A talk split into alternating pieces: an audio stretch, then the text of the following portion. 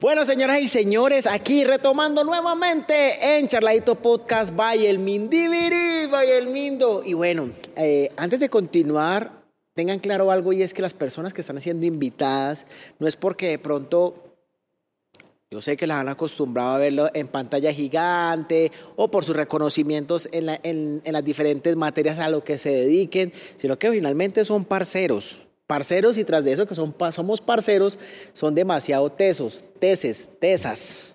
Y en este momento aquí tenemos a Sofía. Oli. Sofía, ¿qué más? Bien. ¿No te ¿Y ves de que nos comemos un buen sushi aquí en Bogotá? Hace rato, antes de la pandemia y todo. Antes de la pandemia y todo, imagínate. ¿Cómo ves? Nos encontramos aquí abajo del agua. Está muy bonito, está muy... ¿Te muy- gusta? está, está haciendo frío como debajo del agua. Es que eh, tenemos todo en cuenta.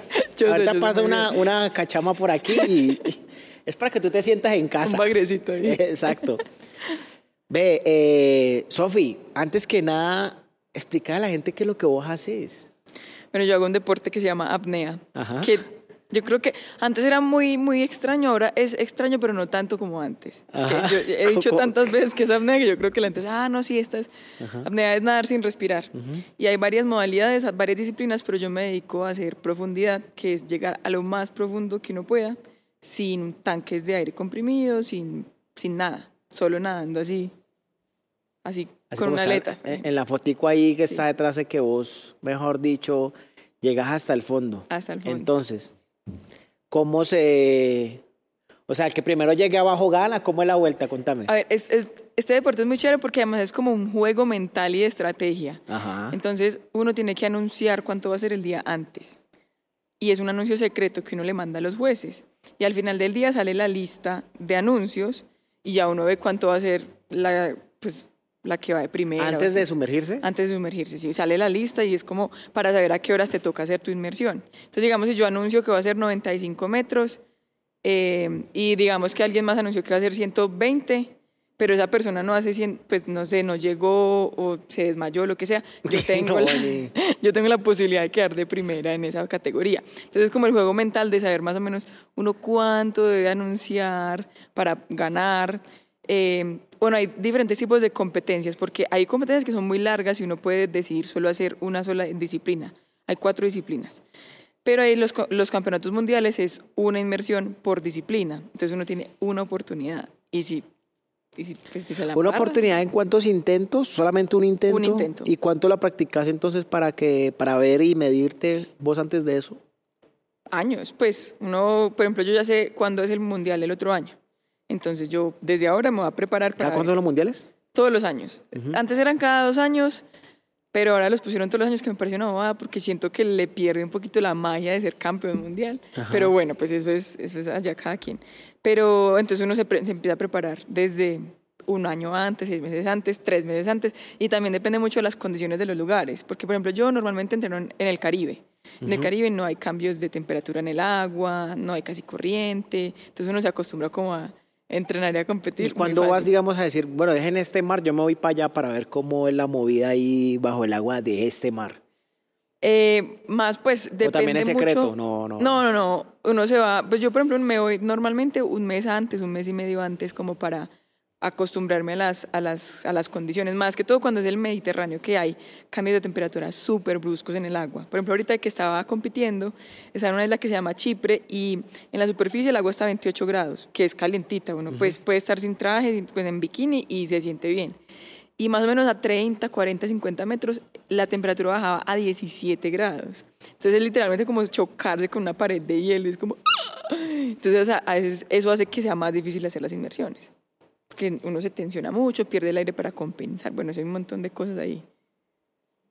¿Por qué te, o sea, yo entiendo que uno a lo que se dedica eh, tiene grave dificultad, pero es porque te gusta eso tan difícil, o sea, ¿por qué eso tan raro y tan difícil? Yo, ¿Cómo yo me empezó pregunto, eso? yo me pregunto mucho porque yo a veces digo, uy, yo por qué, yo soy ingeniera civil. Y yo digo, yo por qué mejor no me quedé trabajando como ingeniera. Pero a mí la apnea me, ha dado mucho, no solo en competencia, digamos que la competencia es lo que menos me gusta de la, de la apnea. Es más, en este, este año empecé un proceso muy, muy largo con un psicólogo, porque yo llegué a un momento en el que odiaba la competencia, en el que para mí era un, un, pues una responsabilidad que no quería asumir y la detestaba, odiaba competir, me sentía horrible, nunca, me- nunca estaba feliz así ganara. Entonces como que tuve que volver a empezar a, a entender por qué competía, qué era lo que me gustaba y por qué lo hago. Como por la, buscar la razón. Sí, buscar la razón, buscar como, como pues en este eh, en esta terapia que estoy haciendo es como the highest intention, la intención más alta de por qué hago lo que hago y como irme con esa intención alta a las competencias y en- encontrar como la felicidad de, de la competencia. Y es mucho como mirar para adentro, es como bueno, no me va a importar lo que las otras hagan, voy a, a a enfocarme en lo que yo siento y quiero volver a querer la competencia. Y me ha servido mucho, este año ha sido súper bonito porque he estado enfocada en mí, me ha ido muy bien, en resultados me ha ido muy bien y, y lo he disfrutado, entonces ahí es como un gana-gana. Pero entonces, ¿cómo empezaste? O sea, Yo, ¿de yo dónde hacía- venís? Yo, bueno, yo nací en Pereira. Ajá. Desde chiquita hago deportes acuáticos. Empecé con nado sincronizado, después me pasé para natación con aletas, que es otro deporte que nadie conoce, pero que en Cali es, es muy popular. Hay muchos campeones mundiales. que ganaron ale- unialeta, Sí, con la monoaleta. monoaleta.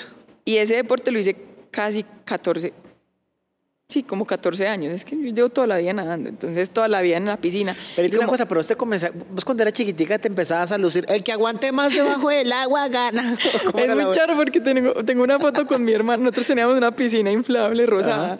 Y tenemos una foto de las dos así echadas en la piscina aguantando la respiración. Pero, pues, o sea, y una tía la encontré y me Eso es un buen "Sofi, post que mira". puedes tener.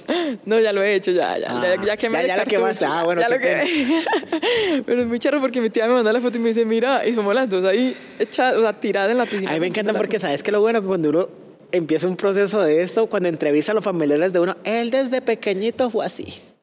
Yo imagino que vas también. Ella desde chiquitica se hundía. Pero mira que a mí, yo- a mí me daba mucho miedo el mar. ¿Sí? Pero miedo, o sea, mi abuelita vivía en el rodadero y nosotros siempre íbamos a, a pasar vacaciones con la abuela y ella siempre todas las mañanas iba a nadar y nos llevaba muy temprano, como a las 6 de la mañana. Y, y nos hacía nadar y yo me agarraba a ella como, no, no me sueltes, porque si me llegaba a tocar una alga, el El pasto, temor, ¿cómo, llama, ¿Cómo se llama de temor? ¿Alguien sabe? Talas- talasofobia, creo que. ¿Talasofobia? Pues, pues yo no creo que fuera una fobia, pero sí me daba muchos nervios y como que sin Uno, poder uno, uno ver- sentir lo fangosito Uy, que lo es. uy, es- fangosito, sí, bravo. o el alga que le toca a uno. Así, Eso todavía me da como, ah, ¿qué, qué, qué es? Pero, pero entonces me da mucho miedo el mar eh, y no sé por qué decidí hacer esto. Pues como que todo se fue dando, eh, natación con aletas conocí la apnea, me gustó, empecé a competir en piscina, me empezó a ir súper bien y de ahí entré al mar como que ya, yo ya sabía que podía aguantar el aire. Entonces un- no era un problema para mí aguantar el aire, sino bajar a lo que más pudiera. Y la primera vez que hice apnea hice como 25 metros de, de profundidad y me gustó. Y seguí haciéndole. Me gradué de la universidad y dije, pues voy a darle un- un- una oportunidad al deporte. Obviamente mis papás no estaban muy felices de esa decisión. Creo, creo que mira que ese es el conflicto que más de una de las personas que nos dedicamos a algo que no es tan convencional es el primer eh, conflicto Mm. que uno tiene con familiares o gente que no cree y después dice, ah, yo te dije que sí, sí, te, sí le iba a ir bien. Pero hay una cosa de peso y que para que vos le digas, ¿por qué decidiste esto tan raro? Y sabiendo, no sé, te quiero preguntar aquí, ¿vos ya empezabas ganando con esto? No, era. Yo, yo lo que le dije a mis papás fue. Porque mi papá, obviamente, desde el semestre antes de que yo me graduara, me graduara, me decía, como, ya mandaste hojas de vida, ya no sé qué. Y yo, claro, cla- cla- he mandado do- 200 hojas de Regálese. vida. Usted una, vea, yo, yo fuera usted, me regalen una obra Sí. a cargar ladrillos porque así empezamos. Entonces mi papá es que ya manda, y yo, claro, papi, claro, pues en Medellín todo el mundo ma- manda hojas de vida a Argos, a Cementos Argos, y yo, claro, ya mandé, Ajá. ya mandé hoja de vida a Argos, a todas y, partes. y- y algo muy teso, Sofi, que, perdón que te interrumpa, pero es, es que la vida y hay temores invisibles que te crean los papás por protegerte y que no te vaya mal. Claro. Y sobre todo que una persona que sea tan arriesgada. Entonces, el ciclo de vida de las personas y sobre todo los papás era, usted se gradúa, monte o mande hoja de vida a una multinacional, haga carrera ahí, busque su jubilación y viva sabroso. Y ya, total. Pero a mí me, me, me favoreció una cosa mucho, es que yo me fui de la casa muy chiquita. Yo me fui de los 16 de Pereira, me fui primero para, me vine para Bogotá un año y después para Medellín, entonces yo era muy independiente. Eh, y lo que yo les a mis, bueno, el día que me gradué, yo ya tenía tiquetes comprados para irme para las Bahamas a entrenar y a competir. Bueno, yo ya había hecho el plan, no le había hecho a mis papás. Y ese día que me gradué, yo todo, ay, ¿qué me van a decir? Y le dije a mis papás como, Muy buenos vamos. Sí, eh, entonces mi papá, bueno, sí, ya conseguiste trabajo. Y yo, eh, papi, es que, es que yo quiero darle una oportunidad al deporte. Este año yo no quiero trabajar, me quiero ir para, a entrenar y a competir. Y yo me acuerdo de la cara de decepción de mi papá, como, ¿por qué me tocó esta día? Pero me dijeron, bueno, tienes un año, pues ¿Para que la rompas o...? Sí, porque yo le dije, yo tengo toda la vida para ser ingeniera. ¿Qué tal que no tenga toda la vida para ser pues, apneísta? Eh, y yo creía que, o sea, a mí me estaba yendo bien ya. Y yo decía, si de, de verdad le meto el 100% de mi energía al deporte, tal vez me va muy bien. Y pues aquí ¿Pero estoy. tenés un referente? O sea, pues por ejemplo, no, los niños que quieren hacer, quiero James. ¿Vos qué referente tenías o qué decías? Yo quiero ser este amneísta o tengo de referente como este man o esta pelada que le mete chévere a esto. La verdad, yo al principio no tenía ni idea de nadie. O sea, yo cuando llegué, a mi, me, me acuerdo, llegué a mi primera competencia de profundidad y fue, o sea, llegué y mi maleta no llegó, fue un desastre. Entonces el organizador como que me dijo, ay, ven, te recojo, no sé qué, y nos fuimos para un, el velero de unos amigos. Y él como, te presentó a Ashley, te presentó a Ren, no sé qué, yo, la que más. Y ella, no, mira, te presto un pedazo de, eh, de traje de neopreno para que puedas entrenar mañana. Y yo, ah, todo bien. Cuando tú nos vamos de ahí, y él me dice, ¿tú sabes quién es ella? Y yo, no, ni tengo ni idea. Él me dice, ella es la campeona mundial y tiene récord mundial en este momento. Y yo, es que... Entonces yo como cuando empecé, yo decía, no, pues yo, a mí me gusta esto y yo creo que hay potencial, pero como que nunca me vi, como que en ese momento no tenía un No, referente. es que es muy raro. O sea, te, te- te lo digo abiertamente, es que la primera amneísta que conozco vos, sí. de resto nada. De resto no sé, no, no, no sé quién lo practica. Es que es muy, es muy extraño, es muy extraño el deporte. Pero ya después, obviamente, sí, pues había una, una que se, llama Nata- se llamaba, porque murió Natalia Molchanova, que era una señora de más de 50 años que tenía todos los récords mundiales, muy tesa, mucho más allá de- del nivel de todas. Eh, entonces ya como que siempre ha sido pues un, un referente. Y siempre hay referentes, uno siempre está viendo las competidoras como referentes. Vení, empe empezás a competir. Tus papás se van, obviamente, porque los papás, cuando uno ya emprende algo, pues bueno, ¿qué es lo que está haciendo más? Se comienza a interesar. Parce, estás en el camino, ¿cómo dicen? Y no sé si, o sea, te lo estoy diciendo aquí hablando de esta charla, pues hay gente que se ha muerto. Hay gente que ha tenido varias eh, inconvenientes a la hora de hacerlo. Después de allí, cuando ya ven de qué realmente se trata, vos y la gente alrededor, ¿cómo lo toman? Al principio mis papás sufrían mucho. Yo creo que siempre, o sea, yo creo que incluso ahorita Juan también me dice como, no, a mí me da muchos nervios cuando haces apnea. Yo, yo sé como, es parte del trabajo, o sea, eso es parte del, del negocio, es parte del negocio sentir nervios y más, porque yo también siento nervios cuando yo estoy con mis amigos y van a hacer una inmersión. Yo ahí en la superficie digo, uh, No, qué nervios. Eh, mi mamá sí al principio era como, no, yo le prendo velas a todos los santos, mejor dicho, pero ella nunca me transmitió ese miedo a mí. Porque además yo era como, ay, mami, no pasa nada. Pero eh, en algunas competencias hay transmisiones en vivo. Y mi mamá en una de las competencias me vio tener un blackout, que es cuando ¿Qué uno se un desmaya. Uno se desmaya. ¿Qué? Sí. Entonces yo salí a la superficie y bla, y eso es muy feo. Es muy feo verlo y más si uno no entiende qué está pasando. Es muy bueno para uno, no se duerme y no siente nada, pero pues para el que lo está viendo sí es muy, muy hijo de madre. Entonces, Entonces, literalmente que uno escucha como que las voces lejos, o sea, que uno uh, otra vez vuelve. sí, literal, uno... uno Sofía, Sofía. Sí, es así. Yo me acuerdo. Y además esa fue una inmersión que yo, yo creo que nunca me voy a olvidar de esa inmersión. Yo estaba haciendo una inmersión que en ese momento estaba a dos metros del récord mundial. Entonces yo ya iba con ese susto de fue madre, estoy muy cerquita del récord, no sé qué. Cuando uno baja en una inmersión, al final de la inmersión hay unos tags, unos pedazos de velcro que uno tiene que agarrar para demostrar que bajó hasta esa, a esa profundidad. Si uno sube sin el tag, le quitan un punto. ¿Qué? Sí. Entonces, No, marica, yo bajé, yo bajé y agarré el tag y se me cayó. Y yo dije, yo de aquí no me voy sin tag. Entonces, yo estaba así agarrada y entonces como que lo pedí aquí, se me cayó y dije, no me voy de aquí, volví a hacer esto. Y en esos cinco segundos, porque yo después vi el video, cinco segundos que me demoré cogiendo otro tag, en ese momento mi mente me dijo, te vas a morir. De aquí no sales, estás demasiado profundo. ¿Qué acabas de hacer? No vas a llegar a tus safeties que me encontraban a 30 metros de profundidad.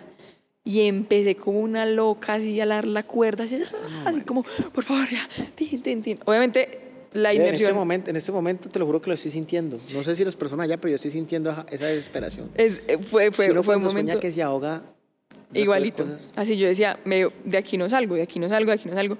Tim, vi mis primeros safeties y yo, ah, bueno, ya estoy cerquita, ya estoy cerquita, me calmé un poquito, pero igual iba así a toda. Y llegué a la superficie sola y ahí me desmayé. Cinco segundos después ya estaba otra vez consciente. Entonces, pues, y un blackout no es algo, o sea, no es algo que pase mucho, ni algo que sea malo, sino que es una reacción del cuerpo para cuidarlo a uno. Es como, usted no me está dando oxígeno, no está respirando, el oxígeno está muy bajito, pues yo voy a ponerme en modo reposo. Es como cuando el computador se pone en la No, pantalla marica, no. negra. Pero mi mamá estaba viendo, mi mamá estaba en ese momento desde su casa en Pereira, viéndome competir desmayada.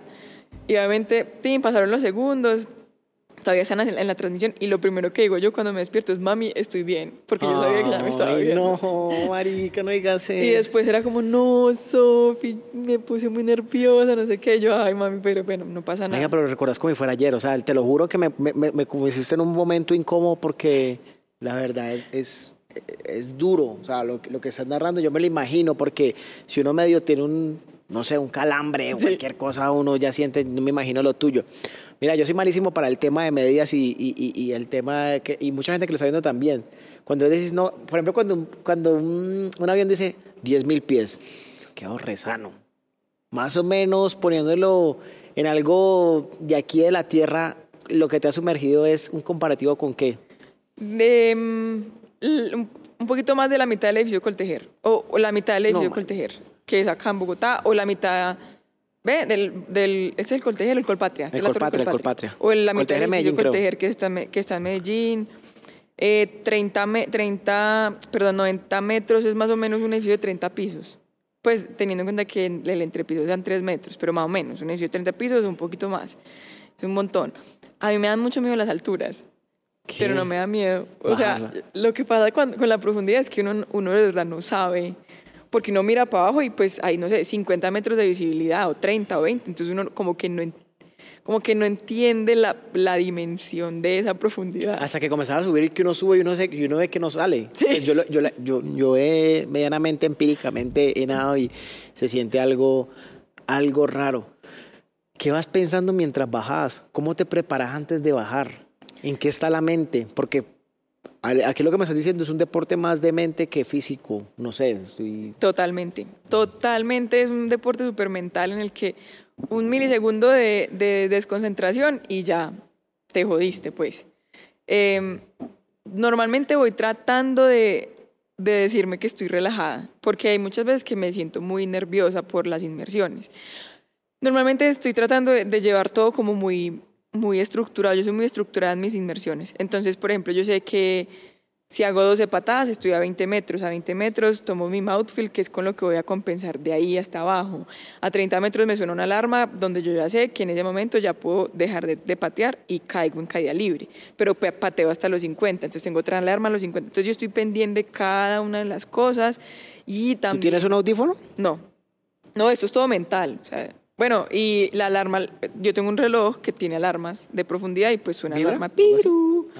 Entonces uno la, pues yo me la pongo acá en, la- en el cuello y la, y la escucho súper bien. Entonces como que uno está muy concentrado en lo que está haciendo. Y además que es, a ver, hay otros deportes que son muy rápidos. No sé, Mariana tiene 10 segundos, no sé cuánto, cuánto dura una carrera de ella, 10 segundos, 30 segundos, lo que sea. Son 30 segundos a toda. Yo tengo que estar concentrada sin respirar tres minutos o más. Entonces es como, uy madre, para mí la parte más difícil es bajar. Ya subir, ya yo me siento súper bien, súper tranquila, como que bueno, ya lo, ya lo logré. Pues me falta la mitad, pero ya lo logré. Entonces bajando es como repitiendo mi mantra, que son cuatro palabras que me gustan mucho, que es paz, amor, tranquilidad, azul. Y me la repito, y me la repito, y me la repito. ¿Cómo llama? Paz, amor, tranquilidad, azul. Azul. Paz, amor. Y así me lo repito, me lo repito. Pero si digamos un man llega así, no sé, por ejemplo, si yo fuera amnesia no sabes que eh, si vamos a sumergirnos cinco minutos, ponme de sonido bestial de Richie Ray y Cruz para sentir la música, ¿no se puede? sí se puede. Hay gente que escucha música de la Pues ¿cómo es la vuelta? verdad, sí hay, o sea, hay parlantes que se pueden poner debajo del agua, pero nadie lo usa porque, porque, que pere- o sea, como que Pero para el desconcentra mucho la pues. gente. Sabes que nunca, nada, o sea, ¿y sabes por qué? Porque siento que como la apnea es una cosa tan personal y no hay todavía audífonos que uno pueda llevar a 100 metros de profundidad. Entonces, aunque bueno, ya sacar, hay un, está como un crowd, ¿cómo se llama eso? Crowdfunding, no, eh, Esa cosa que la gente abre. Kickstarter. De una gente que tiene unos audífonos para uno escuchar música bajando. Pero pues siento que eso es como tan personal que pues no hay como el parlante de la gente escuchando música. Sería muy extraño. Es como uno, uno lo canta si quiere. Ya, ya, ya hablamos y, y, y, y lo, hemos, lo hemos tocado en otras entrevistas. Listo.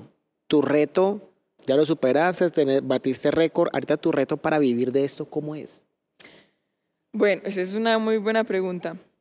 Em, mira que a mí las redes sociales me han ayudado mucho. Y yo diría que sin redes sociales, sin redes sociales yo no estaría aquí sentada contándote la historia. Porque como es un Y deporte hace tan tres extraño- años, ¿te acuerdas que estás como empezando como que, marica, en este momento, ¿cómo es que manar un carro? Yo decía, Total, total. No, las redes sociales son una, una, una herramienta súper poderosa, pues, y siento que sin ellas, pues, no, no estaría aquí, como te, como te digo. Además que este deporte es muy bonito porque tiene imágenes que muy poquita gente tiene. tal. Entonces uno puede hacer siempre cosas que sorprenden a la gente y les gusta, como que se conectan, eh, pues como que les gusta verlo, les parece interesante y tal. Eh, ahorita también, mi reto también es poder empezar a enseñar más. Eh, tengo un curso el otro fin de semana, mi primer curso en Colombia. Entonces, pues es poder diversificar lo que hago porque, de verdad, pues de, por competencia no vivo. La competencia lo que es gastarme la plata. Porque esto no es como el tenis, que si te ganas un gran slam te van 10 millones de dólares. No, esto es, si, te, si ganas te dan una medalla y te dicen muchas ¿Existirá gracias. el Mundial de Apnea como Juegos Olímpicos o algo así? Imagínate que estábamos, cada cuatro años hay como una carrera para los Juegos Olímpicos. Pues como que los deportes se postulan o, se, los postula el Comité Olímpico y se decide qué deporte va a entrar. Y nosotros estábamos para entrar a París 2024 y no entramos.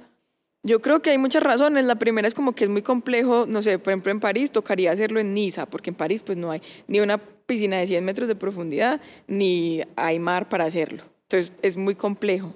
Pero también porque es un deporte en el- que hay muchos riesgos y en el que en una transmisión en vivo puede haber situaciones complejas. Y Sí, me no es acuerdo. atractivo. Yo creo que sí, es atractivo. Si, si existe ese- esa, pues, esa, esa falencia, pues. Sí, yo creo que es atractivo pues porque igual es muy extraño uno ver un montón de gente cayendo en el agua porque ya hay robots que no, pues como drones que nos siguen a la profundidad y uno puede ver en tiempo real la inmersión. Entonces yo creo que sí es atractivo, pero no es tan chévere uno ver a alguien que se desmaya a 20 metros de profundidad y es todo trágico ahí, pues es, es un poquito raro. Yo creo que por eso no entramos a los Juegos Olímpicos. Em, pero pues ahí estamos todavía con, las, con la ilusión de poder entrar, así sea una versión simplificada del deporte, que es como entran todos los deportes nuevos, una versión simplificada de, de lo que es. Ok, bueno, entonces, retomando. Dijiste que, que conociste el tema, el tema de redes sociales, viste que las fotos eran atractivas, tanto los videos que yo creo que por ahí yo decía, qué vieja tan tesa. Y, escribimos, nos hablamos por internet, nos hicimos super panas. Pero entonces contame un poquito cómo llegaste a materializar y de cierta manera, pues sacaron al- a- a- a- los beneficios económicos desde allí, desde tu carrera. Yo creo que lo que, lo que hemos hecho con las redes sociales es como, pues, acercar más a la gente a lo que es un deportista, como a, porque hay mucha gente que dice como no, esa gente es extraterrestre, pues, inalcanzable. Y cuando uno usa las redes de, de manera positiva, pues puede inspirar a mucha gente a hacer cosas que les gustan. ¿Has visto algo en la apnea antes y después de vos? Eh, sí, yo creo que, pues, como, como todo, pues la edad y la apnea, pero uno va creciendo mucho, va entendiendo muchas cosas, eh, va, se va volviendo como más empático con el, con el resto del mundo, pues. Y la apnea es un deporte de mucha paciencia y de entender que a veces lo que uno quiere no es lo que va a pasar.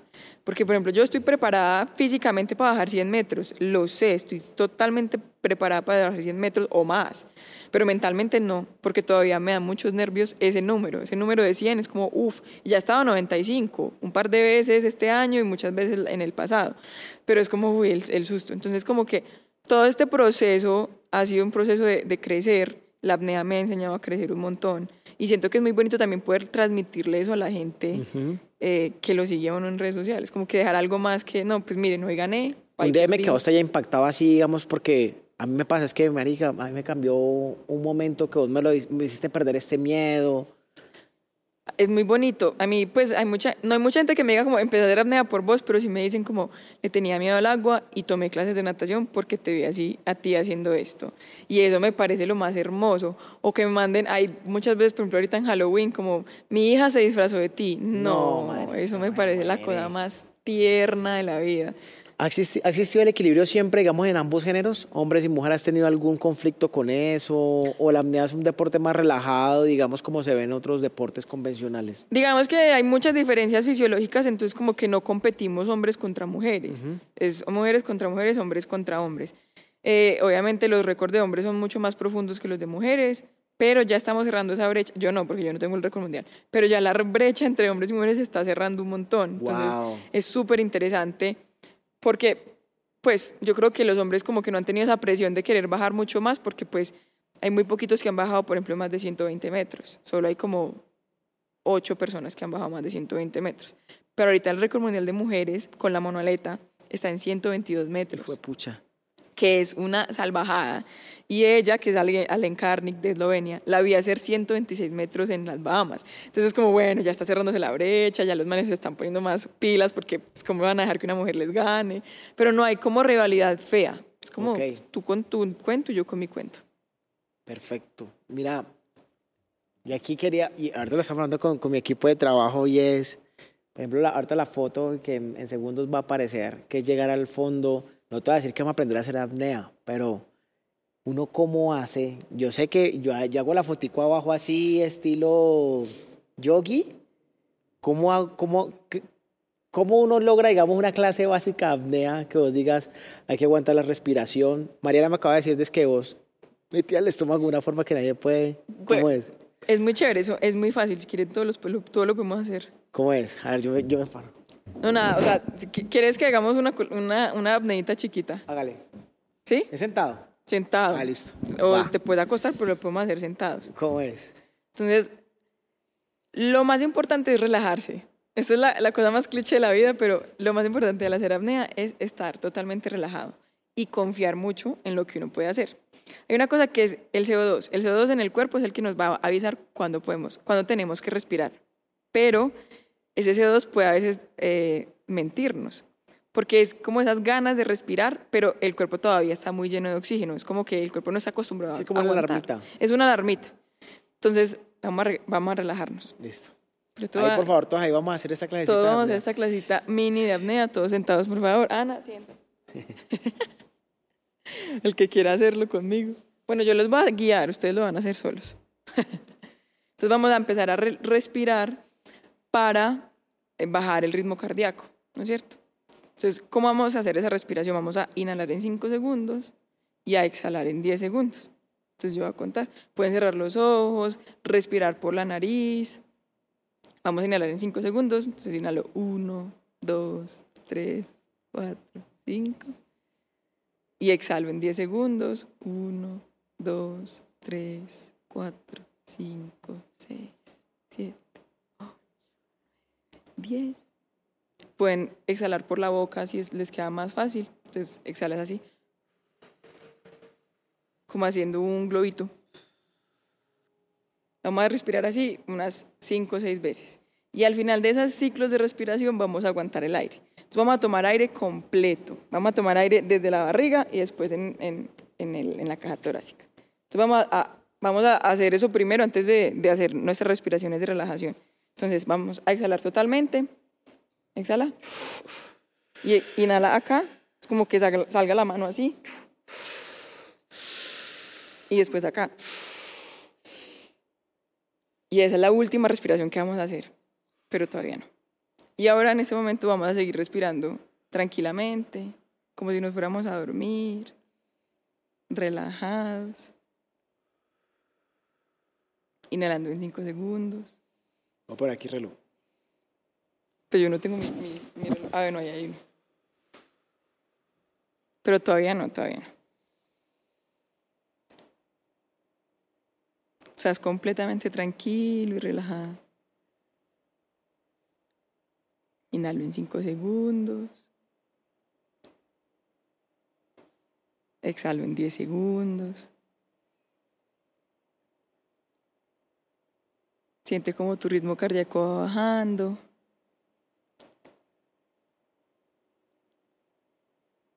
Se consciente de todos los músculos de tu cuerpo, entonces el cuello, los hombros, los brazos. Cada vez que piensen en, en un músculo, relájalo. La espalda, las piernas.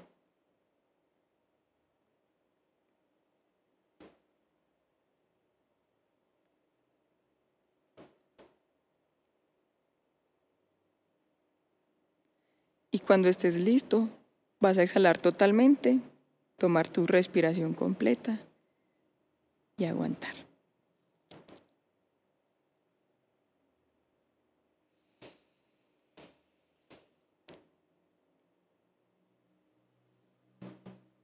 Relaja los brazos.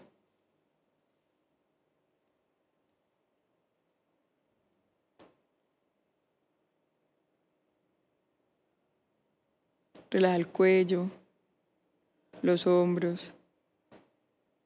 Y cuando sientas esa urgencia por respirar, te vas a aguantar un poquito más. Estás completamente tranquilo y relajado. Tu cuerpo está absolutamente lleno de oxígeno.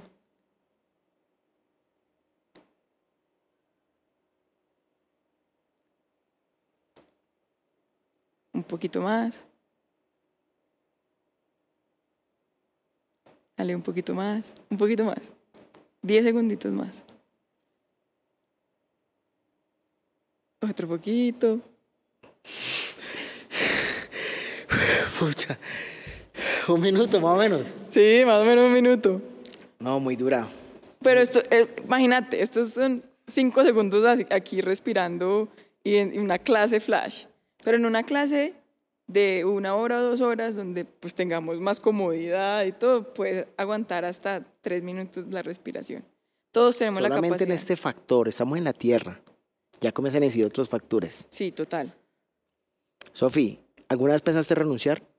Ay, todo el tiempo. ¿Y cómo combatís eso? todo el tiempo pienso en renunciar, como que a veces eh, las cosas se ponen muy difíciles. En muchos aspectos, económicos, a veces, eh, por ejemplo, ahorita con la, con la pandemia me sentía súper fracasada, porque yo siento que a los deportistas nos, nos dio muy duro porque perdimos nuestra herramienta de trabajo. Estábamos encerrados en la casa, no había competencias, entonces yo decía, ¿cuál es mi propósito si ni siquiera puedo practicar mi deporte, ni siquiera puedo ir a competir? Mi trabajo es este y estoy encerrada y no puedo hacer nada. Entonces fue súper difícil como encontrar mi, mi rumbo, ¿no es cierto? Y yo siento que en todas las competencias siempre hay un momento en el que uno dice, "Uf, ¿yo qué estoy haciendo? Yo mejor, No. mejor hago otra cosa. Eh, yo creo que lo más importante es como mantener como el objetivo muy claro de lo que uno quiere hacer y entender que a mí la apnea me hace muy feliz, pero no todos los días me hace feliz. Pero yo entendí que el camino a la felicidad no siempre es feliz. Y yo creo Que sería es súper aburrido. Sí, también. obvio. Imagínate uno todos los días levantarse, ay, sí, qué rico hacer todo lo que hago. No, pues no es así. Y siento que es algo que, que se nos olvida mucho, como que a veces hay días duros y sentimos, no, esto ya no es lo mío, yo qué estoy haciendo. Pero si uno está muy enfocado en lo que de verdad quiere lograr y tiene muy claro eso, o cuál es su eh, highest intention de lo que está haciendo, puede seguir adelante. Y entender que, que uno también es el que le da importancia a las cosas que hace, porque uno a veces le da eh, más peso o valor a los fracasos que a los triunfos, por ejemplo. Y entender que en los fracasos también hay cosas bonitas porque uno también le enseña a la gente que no siempre que se uno, gana. uno no está, uno no, uno no es más que nadie. Total, Uno también tiene problemas. total. Y, y eso, es- eso es chévere porque a, a mí me parece que ser deportista es un trabajo muy desagradecido y muy difícil, porque a uno lo miden es por sus resultados en competencia. Uno puede haber entrenado tres años y si, o cuatro años, por ejemplo, para los Olímpicos. Y si en ese, ese día te dio un calambre o amaneciste enfermo, se perdió todo tu trabajo y te miden por eso, ay, te fue mal en Olímpicos, pues no te podemos seguir apoyando o lo que sea. Entonces es un trabajo súper súper complejo y como nos han enseñado que no nos podemos quejar. Entonces, no, ¿cómo te vas a quejar si tu trabajo es delicioso, estás viajando todo el tiempo, estás en el mar, no sé qué? Pero Porque hay finalmente montón- es un trabajo, lo que uno le dice, no, es que como usted mantiene de avión en avión, hazlo rutinario a ver en qué se convierte Sí, también total. y saberlo manejar. Obviamente uno no puede comparar, eh, pues eh, no hay que comparar las cosas. Yo, yo y es mucho más los beneficios, también hay que reconocer total, eso. Total, total, total. No pues. monetario, sino en lo que realmente te hace sentir, lo que tú dijiste. No, y además que es el sueño que, estoy, que, que, yo estoy siguiendo y que lo quiero cumplir. Entonces, pues al final estoy trabajando por mi sueño, pero hay un montón de sacrificios también. Pero pues es ese camino de la felicidad y entender que los fracasos también hacen parte del camino y que de los fracasos uno aprende un montón. ¿Qué tal que uno ganará siempre? Pues qué Sí, aburrido. ¿verdad? ¿Qué se viene? La verdad, yo llevo tres años diciendo que quiero ser 100 metros. Pero yo creo que esos dos años de la pandemia yo los borré del calendario. O sea, como que Sí, sí, eso sí. está ahí en rojo, no, no existe. Pero nunca me había sentido tan cerca de los 100 metros emocionalmente, físicamente, em- eh, mentalmente, todo. Estoy muy contenta con los resultados que tuve este año. Me encantaría poder tener otra competencia al final del año. No está, pero pues el otro año viene con, con muchos retos y poder llegar a los 100 metros y pasar de los 100 metros, pues. Va a pasar. Y ojalá todos vamos a la segunda edición de este podcast, hombre. obvio. Ya, que haya bajado 100 metros. Exactamente. Sofi, eh, por último, ya para despedirnos, un mensaje que quieras dejar, y sobre todo porque esta primera edición es de mujeres berracas que nos caracteriza a los colombianos como tal. Un mensaje para todos los emprendedores, para las mujeres que están buscando un sueño, para todos esos pelados de las nuevas generaciones, que vos se los digas. que no se rindan. Que esto, es- esto es súper cliché. Uno siempre decir no se rindan, sigan sus sueños, pero de verdad hay días que van a ser muy difíciles, pero siempre tener el objetivo claro hace que el camino se, se vuelva mucho más fácil o al menos que los retos se vuelvan mucho más eh, llevaderos. Pues que no se rindan, que sigan sus sueños, que trabajen todos los días con disciplina, con amor, con pasión y que pa'lante siempre. Eso. Esto fue Sofía, aquí la tenemos aquí en el Charladito Podcast by El Mindo. Lo esperamos en próximas ediciones. Un aplauso para Sofía aquí que la dio súper bien, la dio toda y además que tiene un outfit muy bacano, me encantó, me encantó. Sí, ya sé por qué decir la palabra azul, ¿no? Que siempre la, la meditas. Sofía, muchas gracias. Papi,